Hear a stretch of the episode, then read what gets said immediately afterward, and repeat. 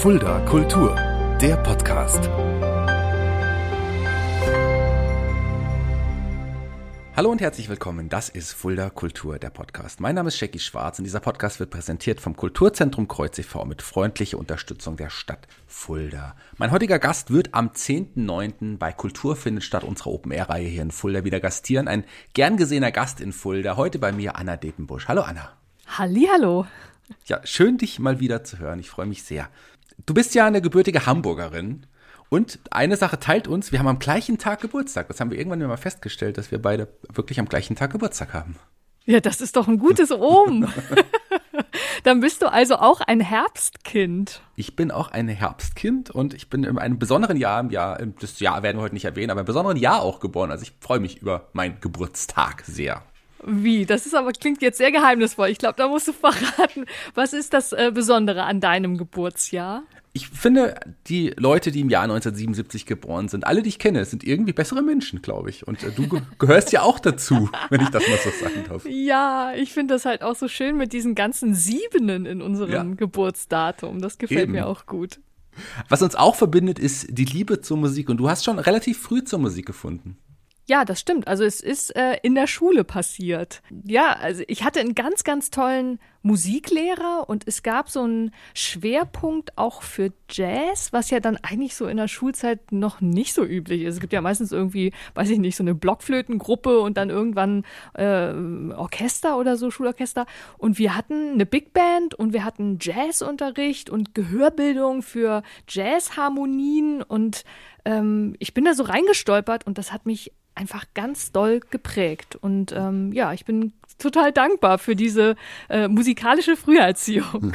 Aber auch deine Eltern waren maßgeblich mitverantwortlich für, ja, für auch für deinen Musikgeschmack.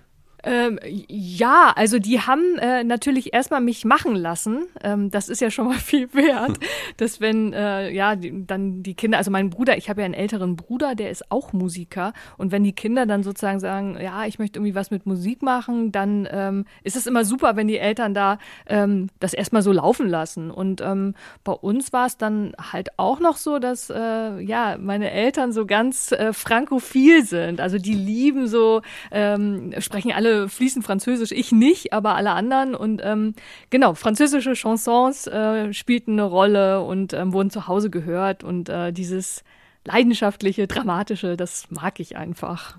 Und du hast auch relativ schnell entdeckt, dass die, dass die Stimme, dass der Gesang eigentlich deine größte Leidenschaft in der Musik ist. Das ist richtig, oder?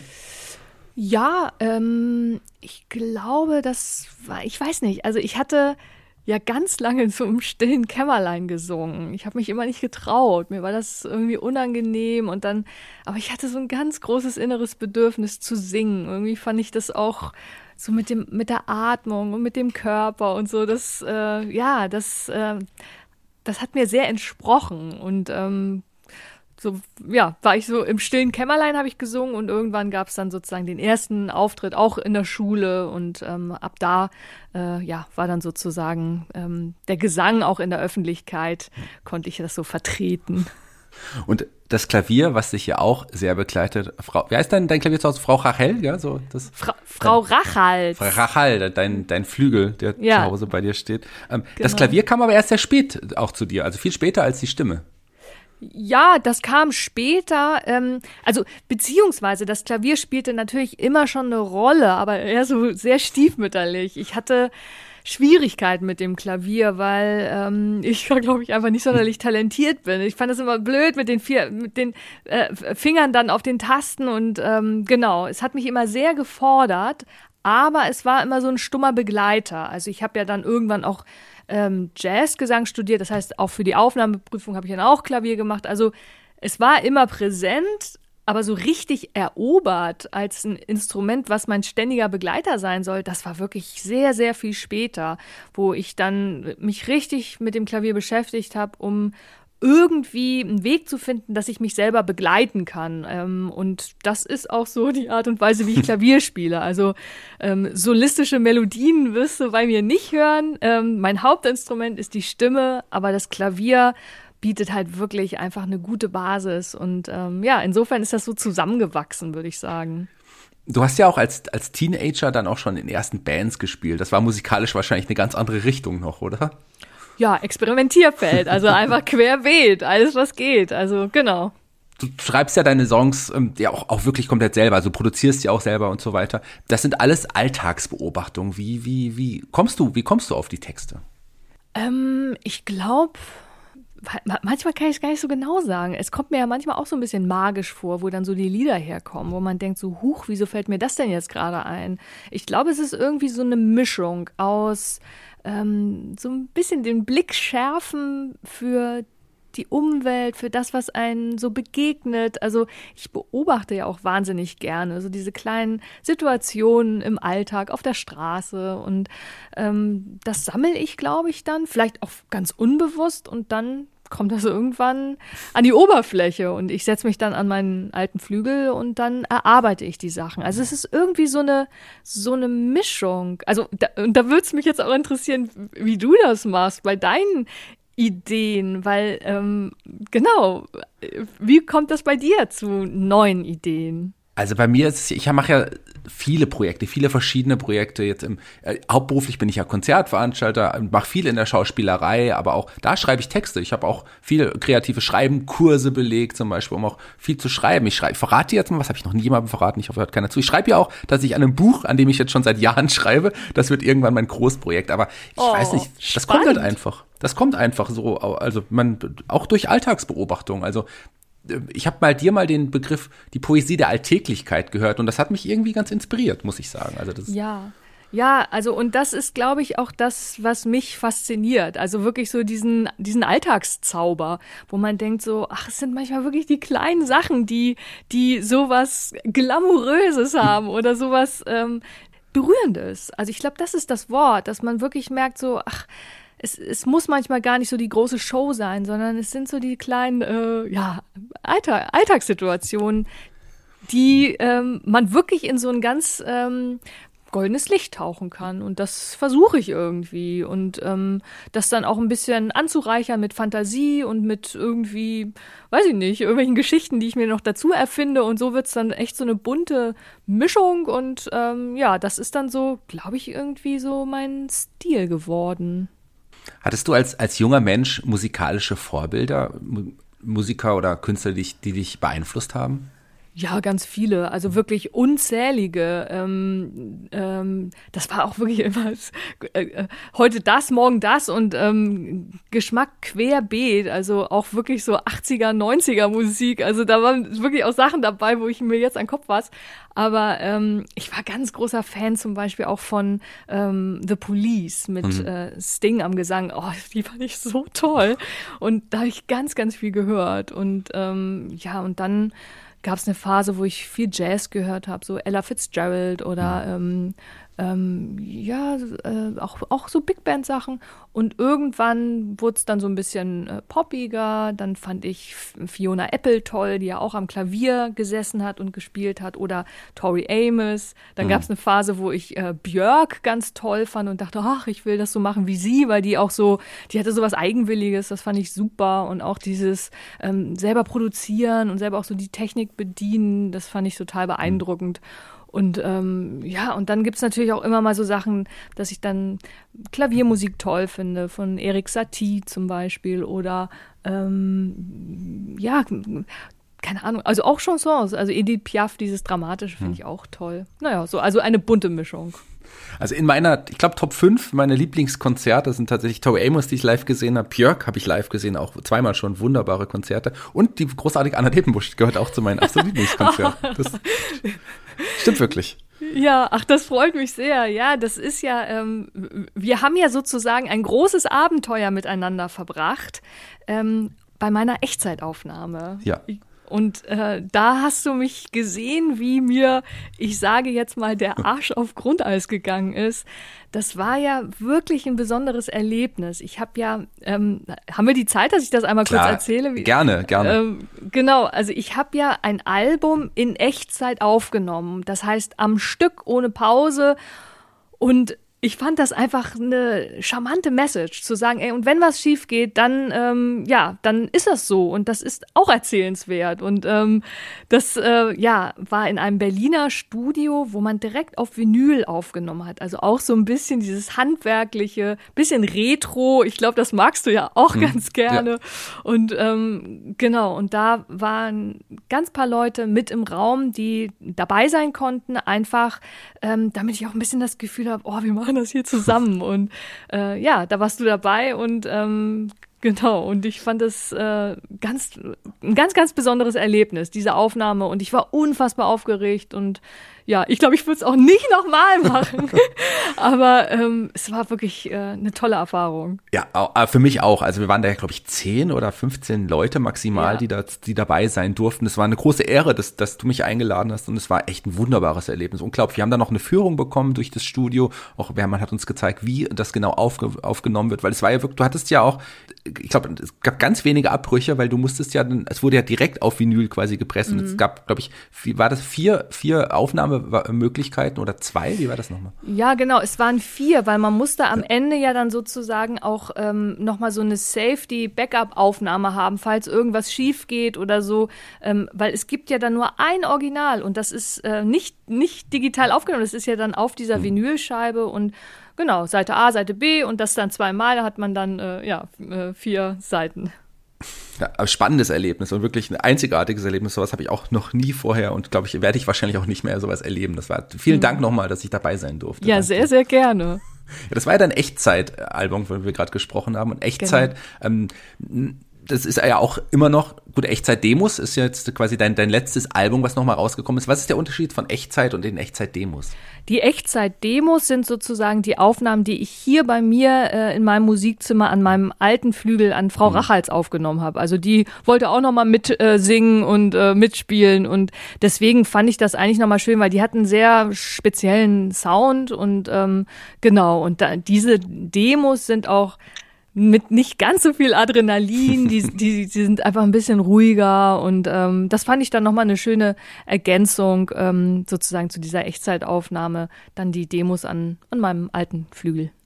Du hast ja auch von deinen alten Alben auch immer noch mal dann in die Schwarz-Weiß-Version aufgenommen, also auch noch mal die ja, Version ganz ganz alleine am Flügel. Das, äh, mhm. äh, war das immer so, dass du dann immer noch mal wolltest? Du die großen alten Aufnahmen waren ja mit Band und, und da wolltest du die immer noch mal alleine für dich noch mal ein bisschen persönlicher aufnehmen? Ja, genau. Also das hatte sich irgendwie ähm, so richtig angefühlt. Also das äh, habe ich angefangen ähm, 2000 2011 mit dem Album Die Mathematik äh, der Anna Depenbusch. Das war eine sehr, sehr aufwendige Produktion, auch mit einem ganz tollen polnischen Orchester und ähm, vielen, vielen Gastmusikern. Also es ist so sehr äh, äh, groß geworden. Und dann dachte ich, ach, es wäre einfach schön, die Lieder nochmal so zu zeigen, wie sie eigentlich entstehen, so ganz alleine am Klavier. Und ähm, manchmal sind die dann viel langsamer oder auch viel schneller. Also es ist, äh, ich habe immer das Gefühl, Lieder haben so ein Eigenleben und verkleiden sich gerne und ähm, wollen dann auch mal irgendwie anders aussehen. Und ähm, ich äh, gebe diesen Liedern die Freiheit. Also die verändern sich auch ähm, auf den Tourneen, verändern die sich auch nochmal, dass ich merke, okay, ah nee, jetzt hier, da ändere ich nochmal was sowas. Also das sind wirklich lebende, äh, ja, Geschöpfe fast über die aktuelle Tournee und auch deine Erfahrungen in Fulda werden wir gleich nochmal ganz kurz sprechen. Ich möchte ganz nur mal kurz zurückspringen, äh, springen nochmal äh, zur, zur jungen Anna Depenbusch. Weißt du noch, was deine erste CD oder, oder Musikkassette oder Schallplatte war? Ja, das weiß ich. Das war äh, äh Sign Your Name von Terence Trent D'Arby als äh, LP-Single. okay. Mhm. okay. Ja. ja. Ah, das ist in Ordnung, oder? Also da, da man kann es schlechter treffen. Ja, das ist in Ordnung. Ich glaube, ähm, ich war da einfach schon so ein bisschen durch meinen älteren Bruder geschult. Also ja. der wollte ja auch schon Musiker werden und dann war auch schon klar so, nee, äh, man kann jetzt auch nicht irgendwie, es muss schon irgendwie musikalisch äh, hochwertig sein. Und das habe ich sehr verinnerlicht. Also wirklich, ich weiß nicht, wie alt ich da war. Ähm, oder auch dann die Liebe dann zu Police oder so. Das hm. war natürlich auch so ein bisschen durch äh, äh, meinen Bruder geprägt. Und ähm, jetzt muss ich aber, ich muss fragen, was war deine erste äh, Musikplatte? Also meine erste Musikkassette war tatsächlich ähm, David Hasselhoff mit, mit Looking for Freedom. Ah, auch ein großes Highlight der Musikgeschichte. Den habe ich übrigens live auch sehen dürfen ähm, an meinem Geburtstag, also an unserem Geburtstag ähm, vor Äh, ich glaube 2019 war das. Da durfte ich, ah. habe ich mir den dann nochmal live angeschaut und ich muss sagen, auch ein interessantes Erlebnis. Ja, das äh, glaube ich. ähm, wann war denn, kam denn der Entschluss für dich, äh, dann wirklich das hauptberuflich zu machen? Ähm, den habe ich bewusst gar nicht gefällt. Das ist, ähm, hat es mir, glaube ich, sehr leicht gemacht, weil es war dann so, ich hatte dann ähm, schon während der Schulzeit so das es gab so die ersten Anfragen, so, ach, kannst du hier vielleicht mal was singen? Wir brauchen hier irgendwie eine Chorstimme für, für eine Aufnahme, also Studio, ähm. Und das hat sich dann so gefügt. Also ich bin dann wirklich auch noch zur Schule gegangen und dann gab es dann so die ersten Engagements. Ich dachte, ah ja, ich mache das jetzt mal. Und dann kam eins zum anderen dann direkt nach der Schule, dass ich dann auch dachte, ah ja, jetzt irgendwie die anderen fangen jetzt alle an zu studieren, damit äh, Musik auch. Und dann wollte ich das auch. Und ich bin da wirklich so reingestolpert. Und ich bin wahnsinnig froh darüber, weil ich glaube, diese Entscheidung, so, okay, ich mache jetzt Musik zu meinem Beruf, ich glaube, die ist echt nicht einfach zu fällen. Mhm. Und wenn einem das so abgenommen wird, wenn man merkt, so, huch, ich bin ja schon äh, beruflich Musikerin, will ich das jetzt weitermachen oder nicht, dann ist es viel leichter. Also ich, für mich war eine schwere Entscheidung, dann irgendwann zu sagen, okay, ich will eigene Songs schreiben, ich will eine eigene CD rausbringen mit meinen Songs und auf Deutsch. Also da, da habe ich gemerkt, da äh, habe ich noch mal ein bisschen was an Mut gebraucht. Dieses Musikwer Musikerin werden, das fiel mir eigentlich leicht. 2005 äh, kam dein Debütalbum auf den Markt und damit warst du ja schon gleich relativ erfolgreich. Ja, das war eine recht lokale Angelegenheit ähm, hier in Hamburg und so ein bisschen drumherum.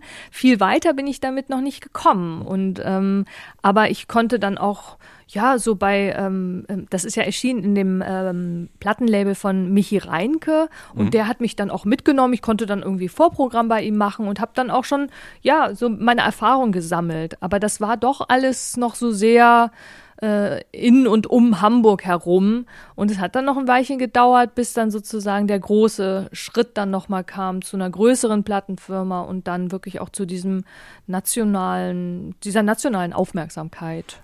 War äh, der Name Ina Müller, war, war die auch sehr entscheidend für deine Karriere damals? Ja, absolut. Also ich äh, äh, erzähle das auch immer gerne, dass wirklich das gefühlt für mich dann auch so ein einfach nochmal so einen Horizont eröffnet hat. Also ähm, das war dann auch 2010 war ich, glaube ich, bei ihr in ihrer Sendung Inas Nacht und ähm, sie macht das einfach toll, dass dann wirklich Newcomer da so eine Plattform kriegen in ihrer Sendung und sie moderiert das dann auch so an, dass alle denken, das ist jetzt hier das ganz große Ding von morgen. Und ähm, ich war dann auch bei ihr im Vorprogramm und ähm, das hat wirklich, das gefühlt ist das so ein bisschen, da ging es so durch das Nadelöhr durch und dann mhm. habe ich auch Tourneen deutschlandweit gespielt. Also und ich war natürlich auch ähm, bei einer größeren Plattenfirma. Es war auch die Plattenfirma von äh, Ina Müller selbst und auch von Annette Louisanne und von Stefan Gwildes und das war einfach eine tolle tolle Familie und das habe ich sehr genossen und das war der Startschuss, würde ich sagen.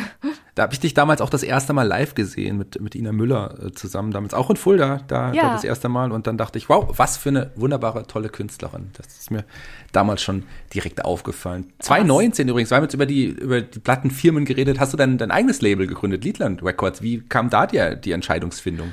Ja, das habe ich, ähm, davon habe ich schon länger geträumt und war mir dann aber noch nicht so sicher, ist das jetzt eine gute Idee, ist das jetzt der richtige Zeitpunkt und ähm, dann war es soweit, dass ich auch gemerkt habe, okay, da liefen dann auch andere äh, Verträge aus und ich konnte so ein bisschen überlegen, wie geht's jetzt weiter. Und mein ähm, Plattenlabel vorher, wo ich dann auch hier in Hamburg, das war ja auch ein deutschsprachiges Label, das hat, hat sich sehr, sehr familiär angefühlt, dass ähm, existierte nicht mehr. Und mhm. dann dachte ich, ah, okay, wie mache ich jetzt weiter? Und dann war, ging es ein bisschen hin und her und ähm, ich bin dann nochmal bei einem großen Major-Label äh, gelandet und war dann da aber nicht so glücklich, weil meine Musik ja doch auch was Nischenhaftes hat und ich weiß nicht, irgendwie brauche ich, glaube ich, da auch immer so eine Spezialbehandlung.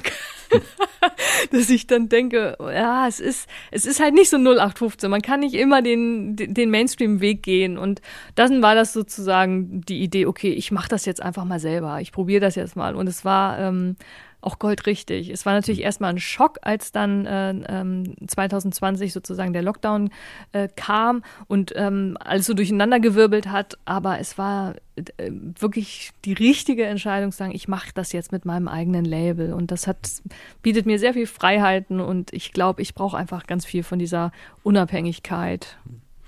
Du hast gerade den Lockdown, also auch die Corona-Zeit angesprochen. Die muss ich leider auch mal ansprechen. Ich mache es nicht so gerne und nicht so oft, aber wir müssen kurz drüber reden, weil ich weiß genau, wie das damals war. Ich war mittendrin, als es dich auch so ja umgehauen hat. Du warst am 12.03.2020 noch in Fulda, ähm, der, der erste Termin deiner neuen Tour und hast damals äh, schon auch, da sind nicht alle Leute gekommen, die Tickets hatten, tatsächlich, auch weil da ging es richtig los und du hast in der Pause erfahren, dass erstmal der nächste Tourtag abgesagt werden wird, eine Tour, auf die du lange hingearbeitet hast und ja. am nächsten Morgen in Fulda hast du erfahren, dass der Rest der Tour wohl abgesagt werden wird. Wie war das damals? Weißt du? Ja, sehr viele Tränen flossen in Fulda, das muss ich sagen. Also wir saßen da wirklich im ähm, Foyer des Hotels, wo wir untergebracht waren und ich habe äh, nur geweint, weil mhm. ich war, ähm, das kam alles zusammen. Es war diese Unsicherheit, was ist das überhaupt jetzt gerade? Was bedeutet das jetzt gerade? Dann für mich diese Sache mit der Tour. Wir saßen auf gepackten Koffern für einfach, ich weiß nicht, wie viele Termine wir da dann auf dem Tourplan hatten, aber und dann zu denken, okay, ich habe ein Konzert gespielt und danach fahre ich nach Hause und weiß nicht mehr, wie es weitergeht. Das hm. hat uns alle wahnsinnig geschockt. Also ich verbinde sehr viele Hochs und Tiefs mit, ähm, mit Fulda. So, ich bin total dankbar, dass es trotzdem dieses eine Konzert gab. Also da war ich wirklich so, ich dachte, oh Gott sei Dank habe ich Echtzeit, einmal in Echtzeit auf der Bühne gehabt. Und das war halt in Fulda. Und ähm, ja, aber boah, es hat mich ausgewrungen emotional, dieses Hin und Her dann, ja. Kann ich mir absolut vorstellen. Und wie gesagt, ich war ja auch da quasi mittendrin. 550 Tage nach diesem Termin, oder knapp 550 Tage nach diesem Termin, kommst du wieder nach Fulda am 10.9. Und da freue ich mich schon richtig drauf. Bei Kultur findet statt, unsere Open-Air-Reihe. Ähm, freust du dich auch auf Fulda? Ja, natürlich. Das ist, äh, ja, ich freue mich da sehr drauf. Und ähm, ich finde das auch toll, dass ihr das jetzt macht und dass wir das draußen machen. Und ähm, ich hoffe, dass ganz viele Leute kommen. Und ähm, ja, also ich äh, freue mich drauf und ähm, werde auch wirklich so ein buntes Paket an ähm, Liedern mitbringen, so von allen Alben, die es gibt. Also ganz querbeet. Eine Sache möchte ich noch erwähnen, dann müssen wir langsam zum Ende kommen. Die Zeit rennt davon. Du warst ja 2019, also im, im, Jahr, als du dein Label auch gegründet hast, da hatten wir auch eine gemeinsame tolle Erfahrung. Das war dieser Stadtrundgang durch Fulda. Ja. Das war auch total spannend, verbunden mit einem Pressetermin. Und damals hast du mir so ein bisschen auch so die Naturwissenschaften näher gebracht, haben wir uns irgendwie länger unterhalten und vor, seitdem ähm, hat mich das, habe ich hat mein Leben auch so ein kleines bisschen dahingegen verändert, weil ich interessiere mich da auch total dafür. Astrophysik finde ich ein super interessantes Thema. Ich habe hier, mhm. warte mal, ich habe hier ein Buch liegen von Mario Livio, ähm, nennt sich äh, Astrophysics of Life, auch ein tolles Buch. Also ähm, wie, wie, wie hast du denn da damals zu den Naturwissenschaften gefunden? Das ist ja wirklich eine ganz, ganz wichtige Rolle mittlerweile in deinem Leben geworden. Ja, ich hatte da immer schon ähm, ein Fable für und war fasziniert und begeistert. Ich glaube auch einfach, weil es für mich so ein bisschen ähm, äh, fremd war. Ich habe halt Kunst gemacht, ich hatte Deutsch-LK, hm. ich ähm, habe mich mit Sprache beschäftigt und aber äh, ich hatte immer eine große Bewunderung für die, die dann Mathe konnten, die Physik konnten, die sich mit diesen Themen auskannten. Und äh, ich habe da immer geliebäugelt und gedacht, oh, ich finde das spannend, aber irgendwie, ich komme da nicht so ran. Und dann äh, das Album Die Mathematik der Anna Depenbusch ist natürlich auch so ein Augenzwinkern, so, ähm, äh, ja, ich mache mir die Formeln halt so, wie sie für mich passen. Und aber das Thema hat mich immer begleitet und ähm, ich habe äh, einen großen Faible für Zahlen. Also unser Geburtstag besteht aus sehr, sehr vielen Primenzahlen. das finde ich grandios.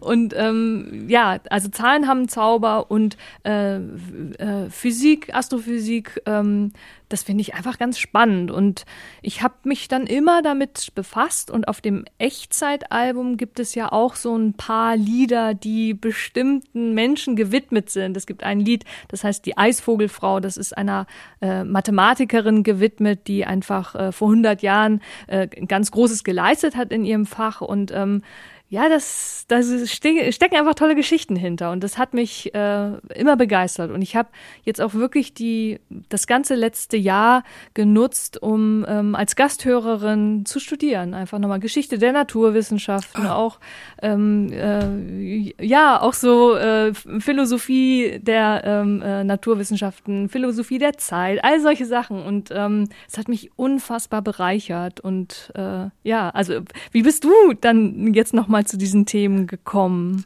Tatsächlich durch dich. Also ich war überrascht, wie begeistert du mir davon erzählt hast, weil ich habe da vorher eigentlich gar keine Berührungspunkte. Also schon natürlich in der Schule, aber es waren eher so auch wirklich die Fächer, die ich eher hinten anstellen wollen. Und für mich war auch dann eher so die Literatur total wichtig oder auch die Musik. Aber ähm, die Naturwissenschaften haben mich nicht so wirklich interessiert. Und dann treffen wir uns und du redest so begeistert, so mit leuchtenden Augen davon. Und dann dachte ich, da muss doch irgendwas Interessantes dran sein. Und habe dann mich äh, so ein bisschen rangetraut und muss sagen, was für eine Riesenwelt Welt sich da offenbart. Also mhm. dank dir. Also vielen, vielen Dank dafür auch nochmal. Ja, sehr gerne. Also ich kann das auch wirklich immer nur weiter streuen. Und ähm, ja, manchmal erzähle ich das auch ein bisschen so auf der Bühne, so, ähm, dass das wirklich, äh, da stecken einfach äh, ja, tolle Bilder drin. Ich finde ja auch diesen Umgang mit Sprache in diesen modernen äh, Naturwissenschaften spannend. Also moderne Physik, die ringen ja auch immer so ein bisschen nach Analogien, nach Metaphern. Wie kann man das denn jetzt beschreiben? Und ähm, in der Vergangenheit waren einfach auch viele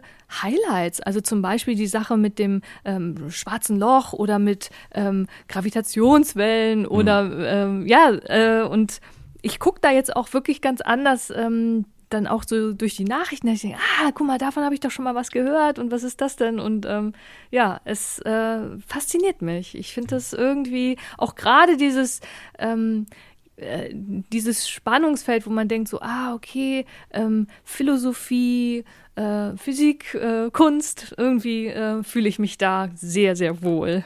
Ja, ja, wow, spannend. Ich freue mich auf zukünftige Gespräche mit dir über genau dieses Thema. Das, die werden wir haben. Am 10.9. unter anderem bist du in Fulda. Da können wir ja auch nochmal darüber sprechen. Da freue ich Unbedingt. mich Unbedingt. Freue ich mich auch. Liebe Anna, jeder Gast hier bei Fulda Kultur, dem Podcast, darf sich einen Song für unsere Spotify-Playliste aussuchen. Welchen Song hast du dir denn ausgesucht? Ähm, ich habe mir einen Song von mir ausgesucht und zwar das Lied äh, Stadtland Fluss. Mhm. Ähm, vielleicht nehmen wir das in der Bandversion. Das gibt es halt in Schwarz-Weiß oder in Band und bei Stadtland Fluss, da denke ich immer, okay, es geht wieder los, es geht wieder raus, es geht wieder unter Leute, es geht wieder, ja, man kann wieder reisen. Und da dachte ich, das ist irgendwie ein schönes Lied, um den Start wieder so ein bisschen äh, ja, anzupreisen. Ja, sehr gut. Sehr schöner Song, schöne Auswahl. Vielen Dank, liebe Anna, dass du die Zeit genommen hast hier für unseren Podcast. Ich danke dir. Und ich bin jetzt raus für heute und ich würde sagen, die Abschlussworte gehören dir. Du darfst noch was zu unseren Hörern sagen. Ja, kommt in Konzerte, guckt euch an, was Künstler machen und ähm, es ist eine besondere Zeit, wo auch ganz besondere Sachen auf Bühnen passieren. Es werden Texte vergessen, es wird was verstolpert. ähm, die Interaktion mit dem Publikum ist irgendwie nochmal intensiver. Also kommt vorbei, ich würde mich sehr freuen.